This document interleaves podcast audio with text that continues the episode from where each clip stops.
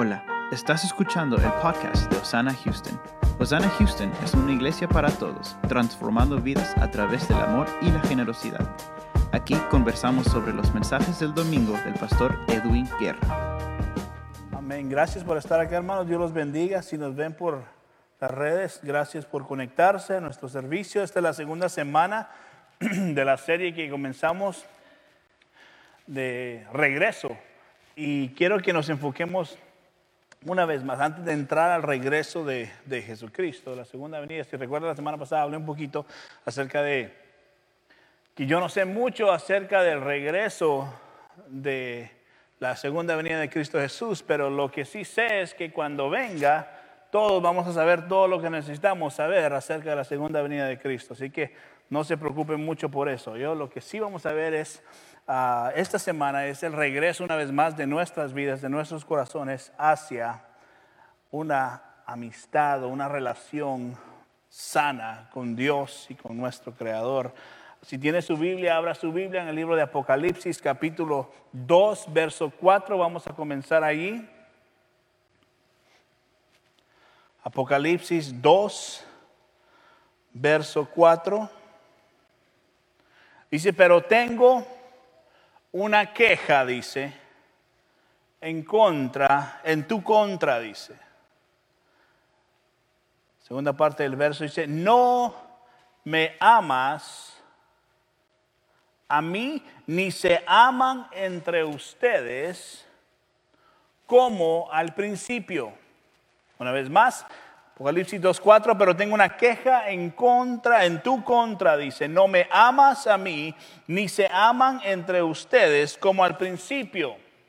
Y ahora si tiene su Biblia ahí, usted mira la primera parte del verso 5, no todo el verso, pero uh, no va a aparecer aquí. Simple y sencillamente dice, mira, el verso 5, capítulo 5, uh, ah, perdón, capítulo 2, verso 5, mira hasta dónde has caído, dice. Hay muchísimas herramientas, recursos, trucos, ideas para animar o levantar el corazón de alguien para que pueda sentirse animado si su corazón está enfriado, si está frío hacia con Dios. Podemos poner más luces, echar más humo, podemos subir el volumen a todo, podemos hacer un montón de bulla para que el que está frío de corazón con Dios pueda de alguna manera sentir por un momento que está cerca de Dios. Pueda sentir escalofríos cuando cantan su canción favorita, hasta llorar una lágrima cuando dicen el verso o la canción o el tono favorito que le recuerda de su niñez cuando Dios lo tocó. Pero quiero que veamos hoy algo que es lo único que nos puede sostener para que nuestro corazón, si está frío, pueda estar apasionado y encendido y en fuego por Dios. La pregunta que quiero hacer hoy es, ¿qué tiene el poder? ¿Qué, dónde, de dónde? ¿Qué tiene el poder para volver a encender el corazón de una persona que tiene el corazón frío hacia con Dios. Yo no sé usted, pero pregúntese si alguna vez ha dicho lo que dice el Salmo 51, 12. Si lo mira en su Biblia, léalo acá arriba, dice, restaura en mí la alegría de tu salvación.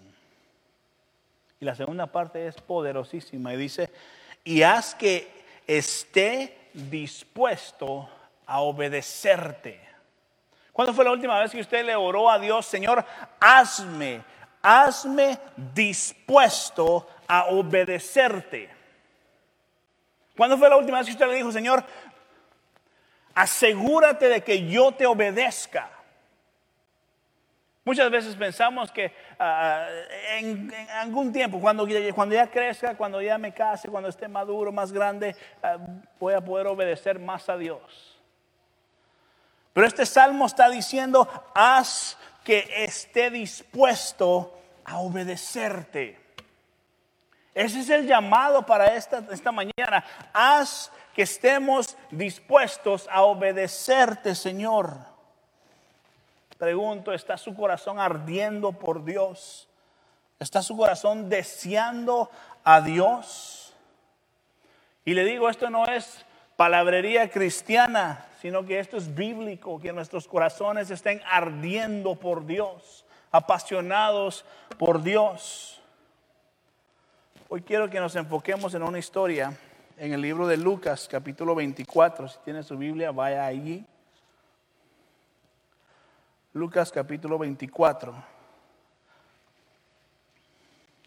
Y es uno de los momentos más hermosos del ministerio de Jesús, que sucede después de la crucificación y su resurrección. Y es una, un evento, un, momento en dos seguidores de Cristo Jesús que van de camino a Emaús y estos dos hombres en ese momento, en, esos, en, esos, en, ese, transcurso de tiempo que caminan con Jesús sin saber que era Jesús, sus vidas son transformadas. Así que vaya a ser Lucas capítulo 24, verso 13. Vamos a comenzar en el verso 13. Dice, ese mismo día, dos de los seguidores de Jesús iban camino al pueblo, dice, de Emaús, a unos 11 kilómetros de Jerusalén. Verso 14, al ir caminando, dice, hablaban acerca de las cosas que habían sucedido, acababan de crucificar a Jesús. Mientras conversaban, verso 15, y hablaban, de pronto o de repente Jesús mismo se apareció y comenzó a caminar con ellos verso 16. Pero Dios impidió que lo reconocieran. Luego de este momento, este encuentro, empieza algo increíble, un tipo de estudio bíblico en estos 11 kilómetros que están caminando, no iban en camello, en burritos, no iban en Uber ni nada de eso, iban caminando 11 kilómetros en esos, en esos calores. Pero Jesús empieza un tipo de estudio bíblico con estos dos hombres. Y ahora sáltese hasta Lucas 24, verso 27 al 32. Y dice el 27, entonces Jesús los guió por los escritos de Moisés, dice, y todos los profetas. Jesús empieza a hablarles de todo esto y explicándoles, subraya en su mente, en su corazón, en su Biblia esa palabra explicándoles lo que las escrituras decían acerca de él mismo. Entonces Jesús le habla de las escrituras de Moisés, de todos los profetas y les explica que lo que están escuchando se trata de Jesús mismo. Amén. No se trata de nadie más, se trata de Jesús mismo. Y dice el verso 28, para entonces dice, ya estaban cerca de Emaús y del final del viaje dice, Jesús hizo como que iba a seguir adelante, pero verso 29 dice, ellos les suplicaron, quédate con nosotros esta noche, ya está haciendo tarde, ya se está haciendo tarde. Entonces los acompañó a la casa, dice verso 30. Al sentarse a comer, tomó el pan y lo bendijo. Luego lo partió y se lo dio a ellos. Y verso 31 viene algo de pronto, dice, se les abrieron los ojos y lo reconocieron. Y en ese instante, escuche esto, dice Jesús desapareció.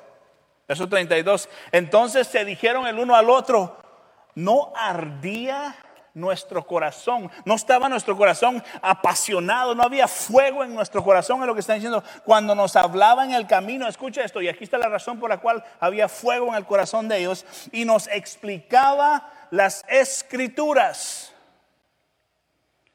Dije al principio, podemos llenar esto de humo, hacer más bulla, darle volumen a todo, hacer de todo lo que usted quiera para que su corazón sienta como que está encendido y apasionado por Dios. Pero lo único que sostiene su vida y lo mantiene verdaderamente apasionado por Dios son las escrituras.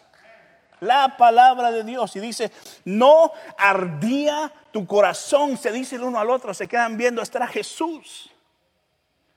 Cuando nos hablaba, no ardía tu corazón. El momento que nos estaba explicando su palabra. ¿Quiere usted mantenerse apasionado por Dios? Aquí está la respuesta. ¿Quiere nunca llegar a un punto de su vida donde usted dice, estoy frío, estoy lejos de Dios porque no tiene escritura en su vida? No es culpa de Dios, no es culpa de la iglesia, no es culpa de sus líderes, no es culpa de nadie, es culpa de nosotros mismos. Las escrituras es lo que nos mantiene apasionados por Dios. Quiere amar a Dios el resto de su vida, pase tiempo en las escrituras. Jesús les estaba enseñando a interpretar la palabra de Dios y su punto principal era, todo se trata de mí.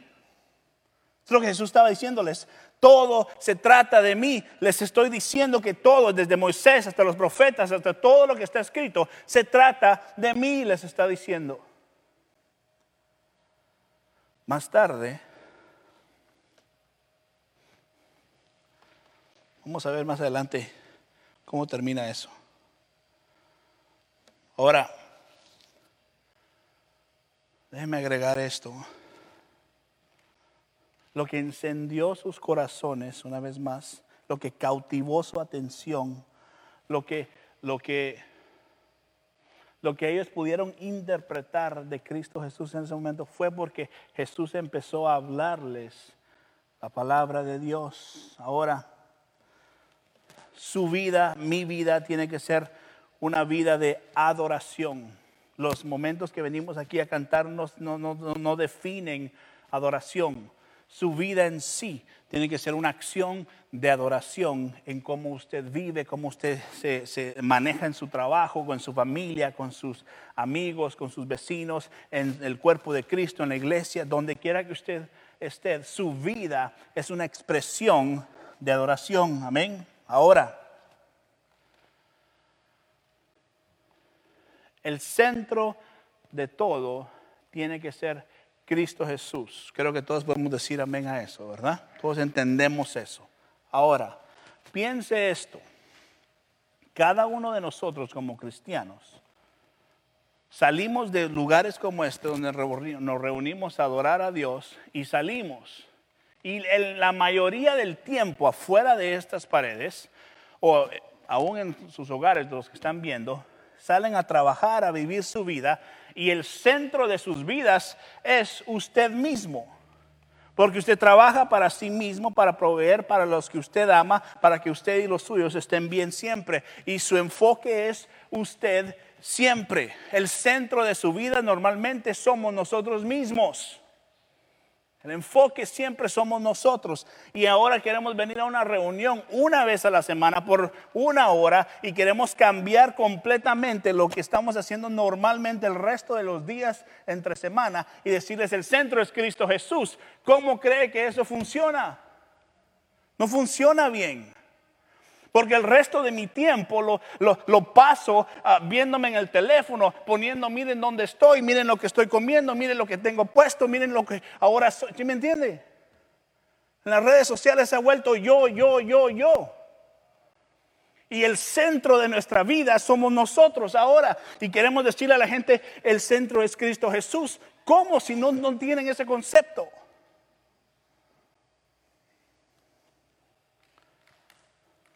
Ahora,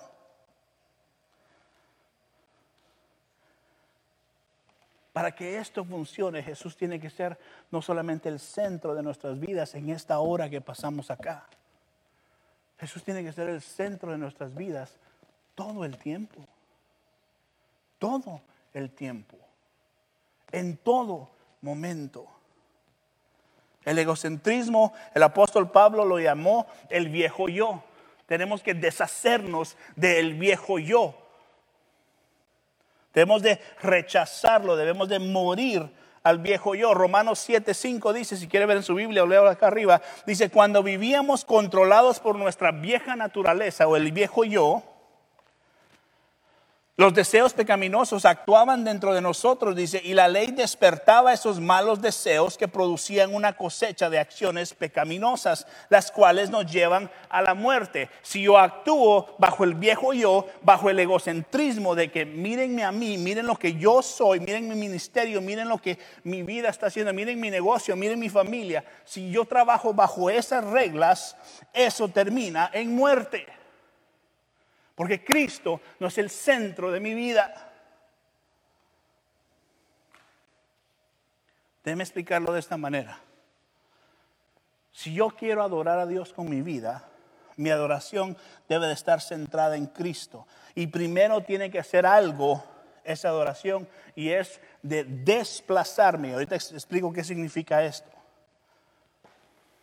Quiere decir que yo no pertenezco en el centro de mi propia vida tiene que hacerme ver que yo no soy lo más importante.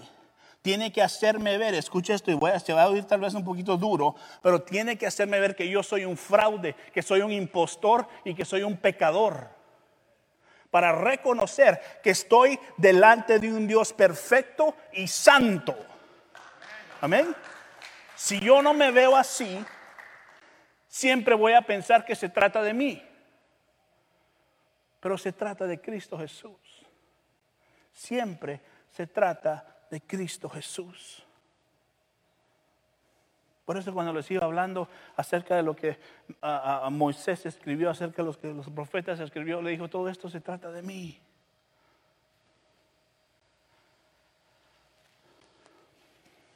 Este tipo de adoración nos recuerda que no somos el centro de nuestras propias vidas, y elimina el egocentrismo y pone a Cristo en el centro de todo lo que hagamos. ya me, ya me deshice de esa carga. Ok, regresemos a Lucas. Terminemos lo que Lucas quería decirnos. Lucas 24, verso 41 hasta el 49. Ayúdame a leer ahí. Y ahora lo que vamos a leer está sucediendo después de que Jesús se le revela ya a los discípulos, ¿verdad? Y estos dos ya habían contado su historia a los demás. Verso 41, ayúdeme a leer ahí. Dice, aún así, dice, ellos seguían sin creer, dice, pero llenos de alegría y asombro. Entonces les preguntó, ¿tienen algo para comer? Verso 42 dice, le dieron un pedazo de pescado asado. Verso 43, y él lo comió mientras ellos miraban poquito raro que esté comiendo y todos viéndolo, ¿no? Verso 44.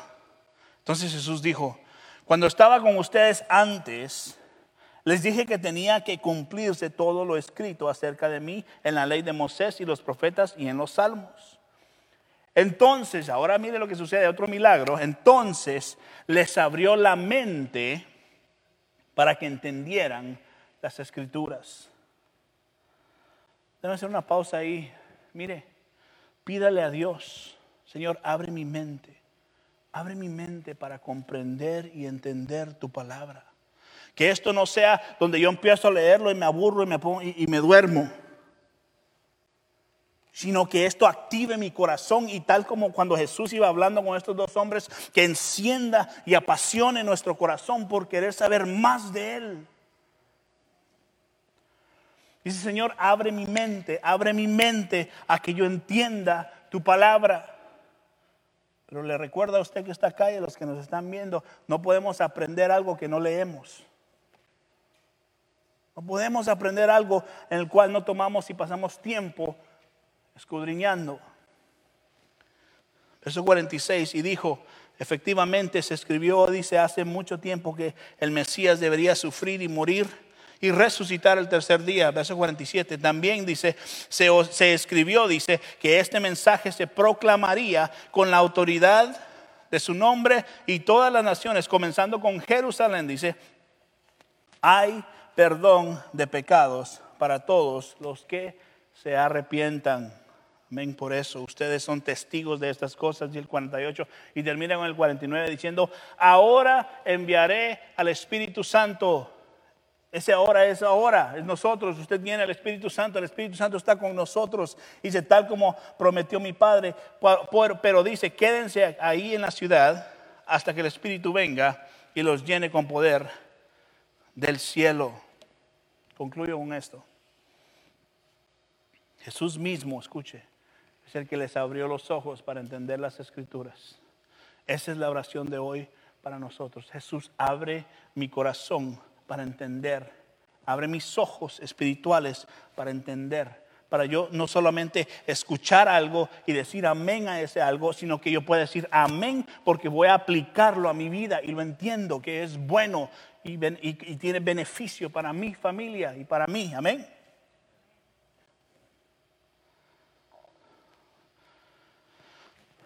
Permítame digo esto, todos los cristianos y no se diga aún los no cristianos, tenemos que salir de nuestros pequeños reinos de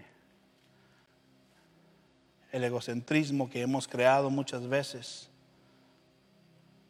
para poder entender qué tan grande, qué tan amoroso, qué tan poderoso, misericordioso, qué tan bueno y perdonador es nuestro Señor Jesús. Pero si no nos salimos de nosotros mismos, si no pagamos esos elementos electrónicos, teléfonos, viéndonos a nosotros mismos, poniéndonos filtros mil y una vez para que una foto salga buena. Es un poquito ilógico, ¿no cree? Pensar que amamos a Jesús honestamente cuando pasamos horas en algo completamente opuesto a lo que Dios quiere para nuestras vidas. Seamos honestos con nosotros mismos. Su palabra es lo único que nos puede transformar. Déjenme leer estos últimos versos. Y creo que esto es lo que Dios, y sé que esto es lo que Dios quiere para nosotros, para la iglesia en sí, no solo este grupo y los que nos están viendo, sino para la iglesia en sí. Mateo 11, verso 28 al 30 dice, luego dijo Jesús, vengan a mí todos los que están cansados llevan cargas pesadas, yo les daré descanso, dice. Pónganse mi yugo, déjenme enseñarles, subraye ese, déjenme enseñarles, déjenme enseñarles. Si Jesús no es el que nos enseña, si el Espíritu Santo no es el que abre nuestros ojos y nos revela su escritura, tenemos un gran problema en nuestras vidas. Dice, déjenme enseñarles porque yo soy humilde y tierno de corazón, dice Jesús, y, y encontrarán descanso para el alma. El mundo está lleno de temor y de ansiedad allá afuera, pero es porque no hay suficiente de esto en ellos. La falta de fe es falta de palabra de Dios en nuestros corazones. Punto. Especialmente para el cristiano. El cristiano que camina con temores es porque no confía en su Dios todopoderoso. Punto. No le estoy diciendo que no existen, existen, pero tenemos una solución que es Cristo Jesús. Y el seguir caminando en temor, simplemente estamos digging, se me fue la palabra digging. Cavando un hoyo para nosotros mismos. Y Dios está diciendo, déjame enseñarte. Dice, yo soy humilde y tierno de corazón y ahí encontrarás descanso para tu alma. Pues mi yugo es fácil de llevar, dice, y la carga, verso 30 dice, que les doy es liviana o ligera. Dios se encarga de nosotros. Pero nuestro enfoque no puede ser nosotros mismos y las penas y lo que esté diciendo el mundo a todo nuestro alrededor. El mundo se va a caer a nuestra derecha, a nuestra izquierda, no importa, pero Cristo nos va a sostener. Amén. Si usted lee al final de la historia, usted gana. ¿Cuál es el temor? Si Dios está con usted. Muchas gracias por escuchar el podcast de Osana Houston. Si tiene alguna pregunta o petición de oración, no dude en enviarnos un correo electrónico a info. Síguenos en Facebook e Instagram como at. Si desea dar un aporte, visite nuestra página web osanahouston.org.